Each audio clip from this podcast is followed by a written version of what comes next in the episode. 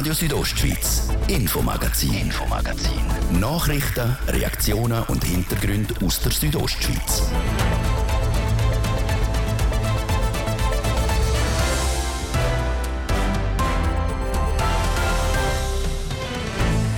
Nicht mehr ganz drei Tage geht's und dann ist sie abtreten von der politischen Bühne im Bundesbern, Bündner SP-Nationalrätin Sandra Locher-Bongerell.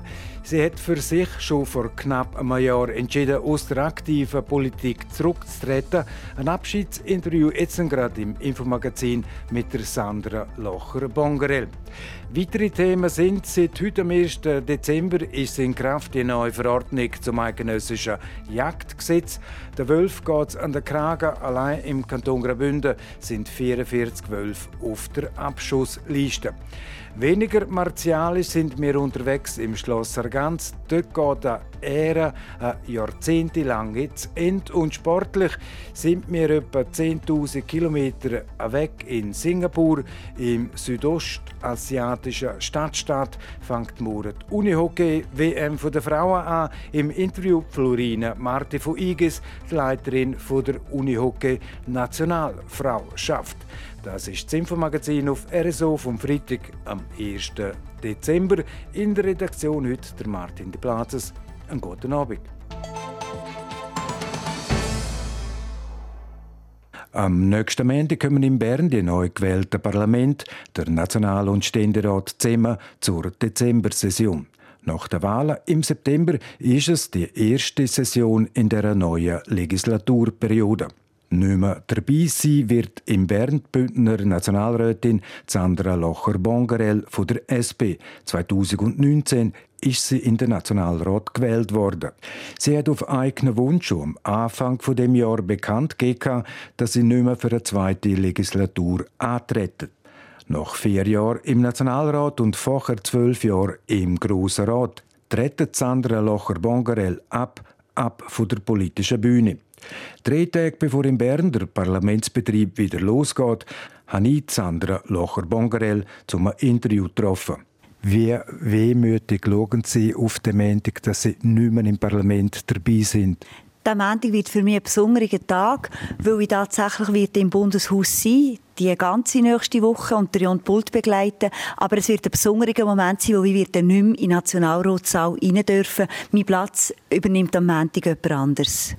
Auf den Jon Pult als Kandidat für den Bundesrat kommen wir noch einmal drauf zu reden. Sandra Locher, vor vier Jahren sind Sie für die SP in den Nationalrat gewählt worden. Das war ein Krimi an dem Wahlsonntag im Kanton Graubünden. Erst kurz vor der fünf ist es dann offiziell gewesen, dass Sie als Nationalrätin gewählt sind. Ich gehe davon aus, Sie können sich noch zurückerinnern an den Wahlkrimi im 2019. An den Moment werde ich mich immer erinnern. Also der 20. Oktober 2019, der hat sich bei mir eingeprägt mit jedem Gefühl und mit jeder Erinnerung. Das ist unvergesslich. Also der Mix von Gefühlen, den ich hatte, von Überraschung, von Freude, von äh, gewissen Art auch fast im ersten Moment ein kleiner Schock. Das bleibt für immer. Sind damals im 2019 für die Sozialdemokratie im Kanton Graubünden nebst dem Pult der zweite Sitz gemacht. Jetzt ist der Sitz wieder weggegangen von der Linken zu der Bürgerlichen, konkret zu der SVP, zum Roman Hug, der dann am Montag in Bern wird dabei sein. Wie schmerzhaft ist das für Sie als abtretende Nationalrätin, dass der Sitz weg ist der SP? Das ist sicher sehr schmerzhaft. Ich muss aber auch ehrlich sein und sagen, dass der Sitz vor vier Jahren ähm, relativ knapp ähm, vor SVP dann zum Bündnis gekommen so zu der sogenannten Klimaallianz. Den Sitz haben wir dort zusammen mit den Grünliberalen, mit den Grünen gemacht. Und dass er jetzt wieder weg ist, das ist äh, alles, liegt auch in der Natur von dem Sitz, der ist immer ein bisschen gespickt. Es ist auch so, dass ich jetzt einfach am Roman Hug am Montag alles Gute wünsche. Noch sind Sie nicht Alt-Nationalrätin, bis dann das neue Parlament am nächsten Montag freidigt ist. Schauen wir kurz zurück auf die letzten vier Jahre als Nationalrätin. Mehr als nur spezielle Legislatur. Kaum hat sie angefangen, Corona-Pandemie, Notrecht ist ausgerufen worden, dann der Angriffskrieg von Russland auf die Ukraine, Energiekrise, Klimawandel und jetzt noch der Krieg im Nahen Osten das war eine Legislatur mit Hiobsbotschaften. Das ist eine wahnsinnig intensive Legislatur. Es ist eine Legislatur die extrem viel Flexibilität hat gebraucht und wo durch die außerordentlichen Ereignisse, namentlich der Covid-Pandemie, uns von Anfang an in die Verantwortung hat gezogen. Wir haben eigentlich als neue Mitglieder gar nicht Zeit um zu schauen, wie der Betrieb funktioniert, sondern wir haben von Anfang an ähm, müssen Verantwortung übernehmen für eine außerordentliche Situation. Das klingt jetzt ein bisschen paradox, aber es hat auch genützt, um gerade im Amt anzukommen. Neu gewählte Nationalrätinnen und Nationalräte halten sich amix in der ersten Legislatur oder wenigstens in der ersten Session zurück. Das hat Sandra Locher, das haben sie nicht gemacht. Sie haben sich vor allem für das Thema Bildung eingesetzt die letzten vier Jahre. Genau, also ich bin nach Bern gegangen weil ich gewusst, ich will eine aktive Rolle einnehmen. Ich will nicht zuerst schauen, wie es läuft, zwei Jahre, und dann erst etwas machen, sondern ich bin mit einem klaren Auftrag auch gewählt worden, dass ich mich für Gleichstellung, für Bildung, insbesondere für Kinder und Jugendliche, für Kultur, aber auch für den Kanton Graubünden engagiere. Und diesen Auftrag habe ich einfach vom ersten Moment nutzen und ich bin sehr froh, dass ich das wirklich gemacht habe. Sie sind äh, Primarlehrerin in Chur, haben ein Teilzeitpensum. Seit einem Jahr sind Sie auch in der Geschäftsleitung vom Nationalen Dachverband der Lehrpersonen. Der Arbeitsort ist in Zürich, also drei Arbeitsplätze, wenn man so will, zusammenfassen. Als Nationalrätin in Bern, dann beim Verband in Zürich und als Lehrerin in Chur. Sie sind verheiratet, sind auch viel in der Natur draussen. Jetzt gerade was die drei Arbeitsorte anbelangt, da braucht die Familie, vor allem auch der Partner, einen breiten Rücken. Ja, ich bin wahnsinnig dankbar, dass mein Mann wirklich mein ganz politischer Weg immer voll hat unterstützt und zwar also einerseits natürlich ähm, ideell ist er immer voll hinter mir gestanden, aber auch ganz tatkräftig. Also es hat wirklich Zeiten gegeben, wo, wo ich mich lange zurückerinnern wenn ich wirklich das letzte Mal daheim habe gekocht und er hat sehr grossen Teil auch vom Haushalt übernommen. Also da hat es wirklich mega viel Toleranz braucht und braucht sie im Moment auch gerade noch immer. Für das bin ich sehr dankbar. Ohne eine breite Unterstützung ist so etwas gar nicht möglich. Sie sind eine Politikerin mit Herzblut und gehe mal davon aus, wenn man sich so richtig auf Politik einlädt, dann nimmt die Politik eben auch zeitlich wie auch mental einem sehr stark in Anspruch, lässt kaum mehr Raum für rausgehen in die Natur oder für die Muse. Ist das auch mit dem Grund für den Rücktritt, also auch im Kontext mit den anderen Tätigkeiten, die Sie noch haben? Ja, genau. Also, wo ich mich beworben für, für das Amt beim Nationaldachverband der Lehrerinnen und Lehrer in Zürich, habe ich gewusst, dass wirklich die Situation wird kommen, wo ich werde müssen entscheiden. Arbeitsort Chur als Lehrerin eben Bern, aus Nationalrätin und noch Zürich, das ist wirklich so gewesen, dass es etwas zu viel ist. Ich bin aber nicht einfach in das hineingeschlittert. Ich habe das sehr sorgfältig abgewogen und ja, letztendlich hat auch mein Tag ähm, nur 24 Stunden und ich tue auch sehr gerne genug schlafen. Das ist für mich auch sehr wichtig. Und auch Zeit in der Natur zum Regenerieren, auch zum können nachdenken, auch können zu der Ruhe kommen, mich körperlich auch bewegen. Und dort gibt es einfach Grenzen von dem, wo ich dann auch bereit bin und wo auch, wo auch für mich gut ist. Und das hat dazu geführt, dass ich mich in einem wirklich, darf ich sagen, schwierigen Entscheid für die Bildung ähm, habe entschieden und nicht gegen Politik. Sie haben am Anfang von unserem Gespräch die Bundesratswahlen vom 13. Dezember angesprochen. Der Jon Pult steht zur Wahl. Sie sind gut befreundet mit dem Jon Pult. Sie haben auch am Anfang des Gesprächs gesagt, Sie sind ab dem nächsten Montag in Bern werden Triumpult begleiten. Was können Sie für ihn machen? Ich habe jetzt die nächste, also schon die letzten Wochen, aber jetzt geht es einfach weiter bis zum 13. Dezember. Ich kann ihn ganz konkret unterstützen, indem ich mein Netzwerk im Bundeshaus nutze für Gespräche, indem ich mein strategisches Wissen nutze, indem ich mit meiner Präsenz im Bundeshaus, wo ich doch dürfen, einige Leute parteiübergreifend also gut und sehr gut können lernen, dass ich ähm, für die Unterstützung jetzt werben. Also ich bin ganz konkret bis zur Wahl wirklich seine Fürsprecherin und auch auch Koordinatorin der Aktivitäten rund um ihn herum. Zusammen natürlich mit anderen. Vom 12. auf den 13. Dezember dieser Nacht haben wir auch die Nacht der langen Messer. Ich gehe mal davon aus, Sie als gute Freundin, Sie geben ihm gute Chancen, dass Graubünden in Bälde wieder einen Bundesrat hat. Also in der Nacht der langen Messer bin ich ganz sicher anwesend. Dort wird immer nichts entgehen das ist gesetzt. Und dann sehe ich die Chance jetzt wirklich 50-50 dass wir dann am 13. Dezember einen Bündner Bundesrat haben. Auf jeden Fall gibt der Jon Pult alles und wir alle rundherum, die ihn können, unterstützen, geben auch alles, auch für den Kanton Graubünden. Dann sind wir gespannt auf den Mittwoch, 13. Dezember, was die Wahl vom äh, neuen Bundesrat anbelangt. Sandra Locher zum Abschluss von unserem Gespräch. Ich gehe mal davon aus, Sie kennen sie schon seit Haufen Jahren, auch nach Ihrer aktiven Parlamentsarbeit in Chur und auch in Bern. Sie bleiben ein politischer Mensch. Ja, das merke ich jetzt deutlich, auch wenn jetzt gerade kurz vor meinem Austritt ist, wirklich als Nationalrätin, ähm, ich kann Politik nicht einfach abstellen. Also ich denke politisch, ich fühle politisch und das sind, das sind Gedanken doch über 17 Jahre mit einem politischen Amt, die mich einfach prägen und ich wechsle einfach trauen, aber ich bleibe in dem Sinne der Politik treu. Sandra Locher-Bongerel, vielen Dank für das Gespräch und viel Erfolg im Privaten und auch im Beruflichen. Danke vielmals. Für den Kanton Graubünden dabei im Nationalrat sind Anna Giacometti von der FDP, der Martin Candinas von der Mitte, von der SVP Magdalena Martulo Blocher und der Roman Hug und von der SP der Jon Pult. Ja, und für den Jon Pult ist es eine spezielle Session. Er ist nebst dem Beat Janz von Basel-Stadt Kandidat für die Nachfolge vom Bundesrat Alain Berset. Die mit Spannung erwartete Wahl der Bundesversammlung ist am Mittwoch, am 13. Dezember.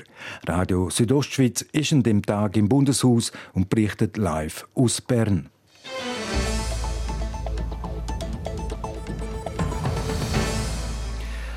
Und von der Politik in Bern jetzt ins Sarganserland. Dort haben die Grafen von Werdenberg-Sargans im 11. Jahrhundert ein Schloss gebaut, das Schloss Sargans. Ein Haufen hundert Jahre später geht jetzt im Schloss Sargans eine Ära zu Ende, nach mehr als 30 Jahren hat die Pächterfamilie aufgehört. Wie soll es jetzt weitergehen mit dem Schloss Sargans? Diese Frage hat während der letzten Jahre viele Leute beschäftigt. Die Projektgruppe Zukunft Schloss Sargans hat es herausgefunden. Die konkreten Pläne sind diese Woche vorgestellt worden. Wie die Zukunft vom Schloss Sargans aussieht, jetzt im Bericht von der Sarina von Wiesenfloh. Das Schloss Sargans hat eine 900-jährige Vergangenheit. Weil die jetzigen Pächter per Ende Jahr aufhören, hat für die Zukunft vom Schloss eine Lösung her. Die Projektgruppe Zukunft Schloss Sargans hat eine gefunden. Erstens wird das Schloss ab nächstes Jahr von einer Stiftung geführt, sagt der Leiter der Projektgruppe, der Daniel Grünenfelder. Das Zweite ist die Veranstaltungen, aber auch Museum und Kultur, dass das einhergeht. Und das Dritte ist Gastronomie.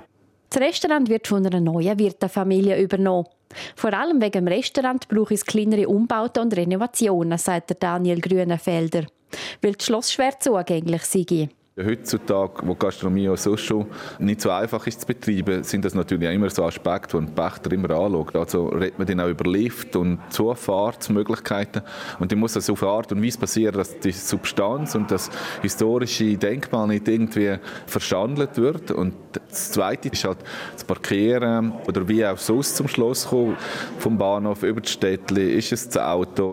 Die Anpassungen müssen die vorher gut überlegt und geplant werden. Weil gewisses noch unklar ist, bezeichnet die Stiftung die nächsten fünf Jahre als Zwischenzeit. Das Schloss soll in dieser Zeit nicht leer stehen. Das wird gemeint nur viel kosten und nichts einbringen. Im Team, mit der Bevölkerung, mit den Vereinen, mit den Einheimischen und mit der Unterstützung vom Kanton gibt es natürlich schön Rückenwind, dass man im Veranstaltungsbereich, äh, im kulturellen Bereich einiges machen kann. Es waren viele Ideen herum, aus der Bevölkerung. Die zum einem sinnvollen Kulturprogramm zusammenzustellen, war eine Herausforderung. Und auch, um mit den vielen Beteiligten zusammen ein Konzept für das Schloss auszuarbeiten, das für alle stimmt. Beteiligt sind unter anderem die Gemeinde Sargans, der Kanton St. Gallen und die Stiftung. Der Projektleiter ist mit dem Resultat zufrieden. Also ich schaue sehr zuversichtlich für das Schloss Sargans in Zukunft. Ich habe extrem viel Freude, wie es jetzt aufgestellt ist. Es ist, glaube ich, sehr parat für die Zukunft. Für den Betrieb soll die Stiftung über die nächsten vier Jahre vor Gemeinde mit 250.000 Franken unterstützt werden. Über das muss der ganze Bevölkerung aber zuerst noch abstimmen. Ja, und die ersten Veranstaltungen im Schlosser ganz unter der neuen Leitung, die finden nächsten Frühling statt, beispielsweise im Mai ein Fest im Schlosshof und im Mai der internationale Museumstag und dann im Juni eine Fotoausstellung im Schloss Sargans. Radio Südostschweiz, Infomagazin, Infomagazin. Nachrichten, Reaktionen und Hintergründe aus der Südostschweiz. Seit heute, am Freitagmorgen, 1. Dezember, geht der Wölf an der Kragen. Die angepasste eidgenössische Jagdverordnung ist seit Mitternacht in Kraft. Und der Bund der hat Anfangswoche am Kanton Graubünden sein Abschussgesuch bewilligt. Ein Gesuch, wo der Kanton schon lange so hat. Allein im Kanton Graubünden sind 44 Wölfe auf der Abschussliste.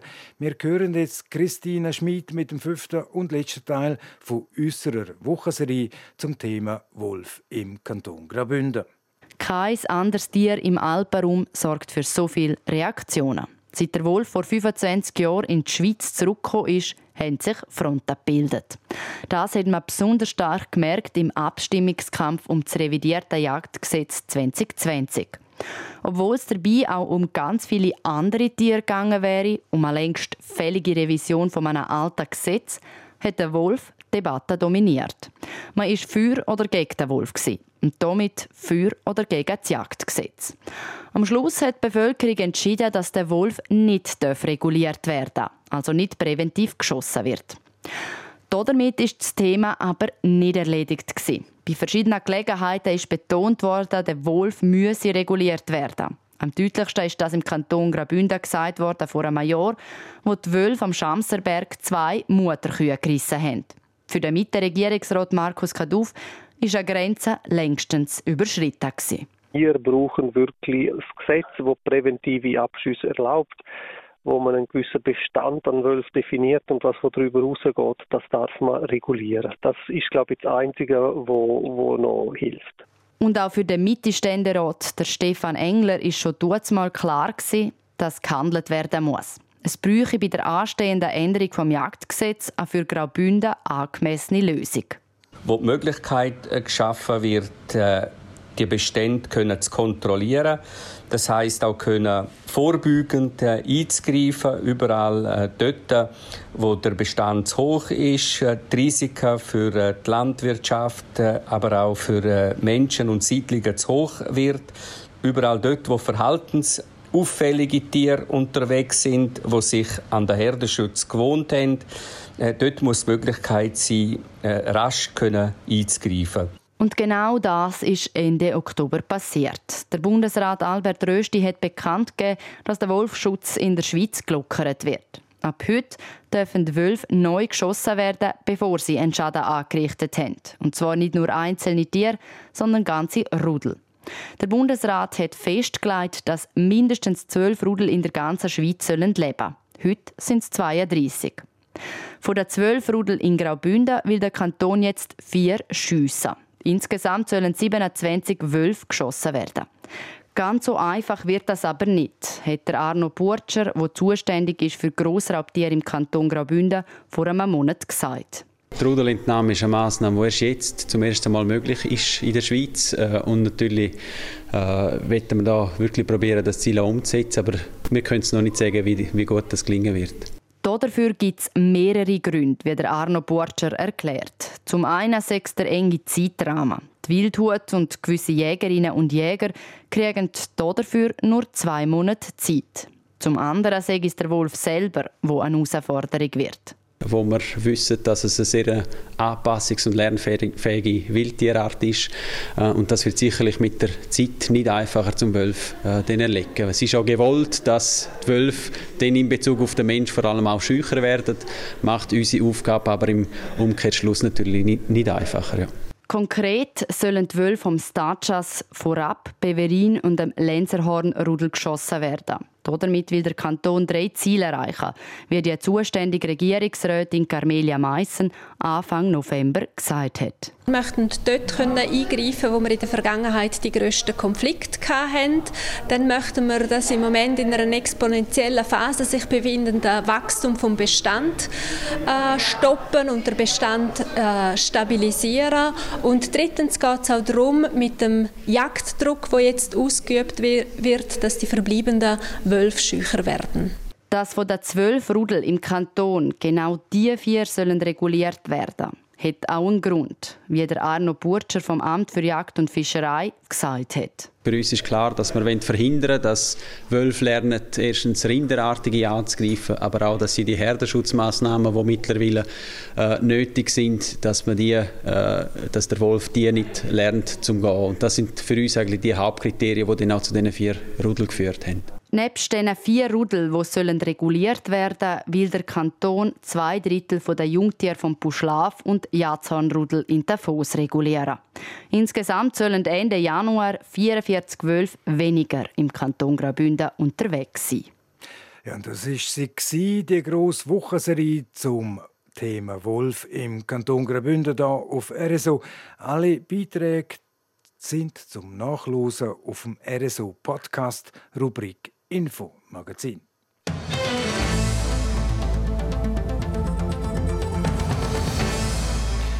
Und jetzt sind wir mehr als 10.000 Kilometer weiter weg und dort starten fünf Bündnerinnen morgen in ihr WM-Abenteuer an der Unihockey-Weltmeisterschaft der Frauen in Singapur.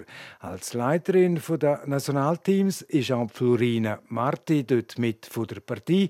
An der letzten WM vor zwei Jahren ist die Igiserin noch Spielerin und jetzt als Verantwortliche an der WM in Südostasien.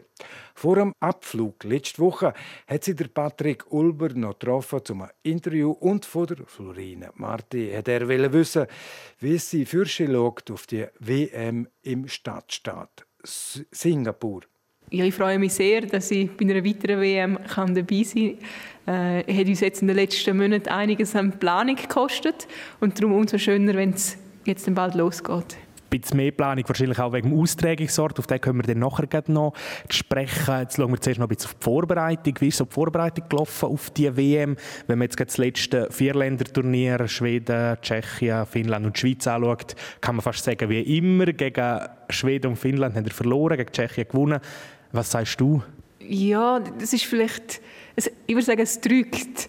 Ähm gegen die Tschechen gewonnen, ja, das, das ist gut und das nehmen wir auch sehr gerne mit. Und gleich, wenn wir auch Schweden und Finnland fordern. Und dort haben jetzt die Finninnen die letzten zwei Vierländer-Turniere gewonnen. Also das ist auch gerade noch so ein, ein Zeichen an die Schwedinnen gewesen. Und ich glaube, es ist alles noch zusammen und wir dürfen uns schon berechtigte Hoffnungen machen, um diese Teams zu schlagen. Mhm. Schauen wir vielleicht noch ein bisschen auf das Kader, ähm, speziell auf Bündnerinnen. Fünf Bündnerinnen sind mit dabei. In Sachen internationale Erfahrung sage ich total andere Voraussetzungen. Ja, also Corinne Rüttimann wird im ersten Spiel in der WM die alleinige Rekordhalterin sein in der Schweizer Nazi, was die Anzahl Spiel betrifft. Scorepunktmäßig ist sie schon länger. Und dann haben wir andere Spielerinnen, die ihre erste WM bestreiten. Also da ist schon alles vorhanden die ganze Palette an Bündnerinnen. Reden wir vielleicht noch mal von der neuen zwei. Corinne Rüttimann mit ihrer Erfahrung ist klar, sie hat eine Leaderrolle, wie auch Lara Heine im Goal und auch Chiara Gredig macht ihre dritte WM. Wie sieht es bei der Laila Editz und der Luana Rentsch aus? Für sie ist es die erste WM. Was erwartest du jetzt von ihnen konkret? Ja, ich freue mich natürlich riesig, dass sie ihre erste WM bestreiten können. Und ja, ich glaube schon, dass vielleicht die Nervosität ein bisschen höher sein wird, eben um so ein internationales Turnier auf A-Stufe bestreiten. Beide haben schon 19 Weltmeisterschaften hinter sich. Aber es ist jetzt schon nochmal ein nächster Schritt mit einer AWM.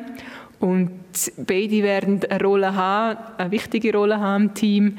Beide werden zu ihrer Spielzeit kommen. Darum glaube ich, äh, ja, wird der Trainer Oskar Lundin schon das eine oder andere von ihnen auch verlangen. Und nichtsdestotrotz ist klar, es ist ihre erste WM, sie müssen noch nicht die gleiche Verantwortung übernehmen wie die Routiniers und können einigermaßen befreit aufspielen. Wenn wir vielleicht noch ein bisschen auf den Austragungsort schauen, du hast es vorher schon angesprochen, man reist früher an, Akklimatisierung, Jetlag etc. Reden wir über Sinn und Unsinn von dem Ort. Die Top-Teams im Unihockey kommen nach wie vor eigentlich alle aus Europa. Macht so ein Austragungsort in Asien Sinn? Ja, also wir reden von einer Weltmeisterschaft und da gibt es natürlich auch Teams aus dem asiatischen Raum oder aus Amerika, die mitmachen. Und für die ist es natürlich auch nicht ganz einfach, zum immer auf Europa reisen. Und darum glaube ich, ist schon fair, dass äh, ja, die Weltmeisterschaft auch mal in nicht Europa stattfindet, sondern eben jetzt in Singapur für uns ist es natürlich schon einfacher, wenn, wenn wir in Europa sind. Singapur ja auch klimatechnisch, eben Zeitumstellung etc. alles ganz anders. Wie sieht es jetzt auch in Sachen Vorbereitung aus? Ist jetzt die komplett anders oder muss man da vielleicht mit den Spielerinnen auch andere Sachen anschauen? Ja, wir haben uns schon sehr auch mit dem auseinandergesetzt. Also eben einerseits machen wir unser Pre-Camp in Singapur, das heißt, wir reisen eigentlich eine Woche vor Turnierstart schon an, um können Jetlag überwinden, akklimatisieren, äh, die Begebenheiten vor Ort kennenlernen, aber auch mit unserem Verbandsarzt, mit dem Walter Frey, sind wir in engem Austausch gewesen, was es bedeutet, wie wir auch umgehen mit Lebensmitteln, mit Wasser, mit all diesen Themen. Da sind wir in engem Austausch und ich habe das Gefühl, wir sind sehr gut vorbereitet auf die ja, speziellen Bedingungen, die wir vortreffen werden. Ja, und morgen geht's los bei der Unihockey WM in Singapur. Im ersten Gruppenspiel treffen die Schweizerinnen auf die Norwegerinnen. Anfangen tut der Match morgen am Morgen um 10 Uhr Schweizer Zeit. So, im Bälde in ein paar wenigen Sekunden ist es Viertel vor sechs und damit ist es das das Infomagazin auf Radio Südostschweiz vom Freitag am 1. Dezember. Das kann nachgelost werden im Internet auf südostschweiz.ch-radio oder auch als Podcast. Das nächste Infomagazin, das gibt es wieder am Montag wie gewohnt ab dem Viertel ab 5 Uhr natürlich noch hier auf RSO. Am Mikrofon Zeit für heute auf Wiederhören. Der Martin de Plazes, einen guten Abend, e Docken. Radio Südostschweiz, Infomagazin, Infomagazin. Nachrichten, Reaktionen und Hintergründe aus der Südostschweiz.